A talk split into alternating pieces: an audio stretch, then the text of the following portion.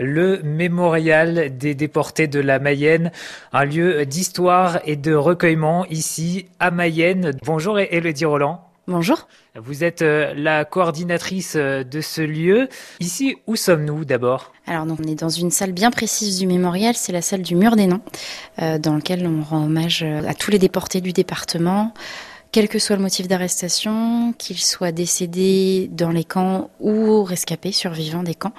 voilà, donc c'est vraiment un hommage pour le coup personnalisé, puisqu'il y a le nom, le prénom de chacun et leur photo quand on en a une. Il y a une petite carte pour chaque déporté euh, sur ce mur.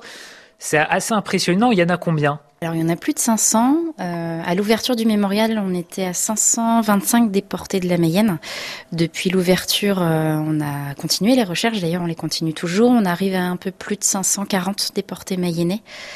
Et parmi ces déportés mayennais, ça va de 2 ans à 83 ans.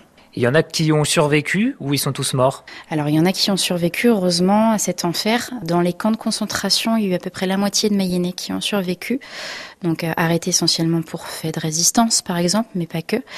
Et puis ceux qui ont été dans les camps d'extermination, donc ça représente à peu près 80 personnes, il y a eu trois survivants uniquement. Est-ce qu'en 2019, il y a des descendants de ces déportés qui viennent ici se recueillir et même peut-être euh, chercher quelques informations? Oui, donc le mémorial est ouvert à tout le monde, bien sûr, mais en particulier les familles de déportés, donc que ce soit les veuves, les veufs, les enfants, les petits-enfants. Maintenant, on arrive même à la génération des arrière-petits-enfants.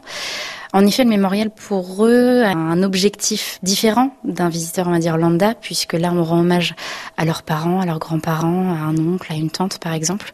Et en effet, ici, le lieu intervient comme un lieu de recueillement, avec souvent des visites assez émouvantes d'ailleurs. Ils découvrent ou ils redécouvrent parfois des éléments du parcours euh, de leurs parents, de leurs grands-parents, et c'est vraiment des moments d'émotion. Elodie Roland, on va aller dans l'autre salle de ce mémorial. C'est la salle des objets trouvés, c'est ça? Alors, donc plusieurs vitrines hein, euh, qui présentent en fait des objets ramenés par les déportés mayennais. Il y a à la fois des documents papier, donc avec des lettres de déportés échangées euh, avec leur famille. On a les tenues rayées de déportés. On a également des documents un peu plus officiels, à savoir des documents de la Croix-Rouge, qui a servi d'intermédiaire à un moment donné entre les déportés et euh, l'administration des camps, entre autres, et des objets clandestins euh, fabriqués par les déportés dans les camps. Des objets à découvrir ici, un lieu chargé d'histoire, le mémorial des déportés de la Mayenne, et c'est donc à Mayenne.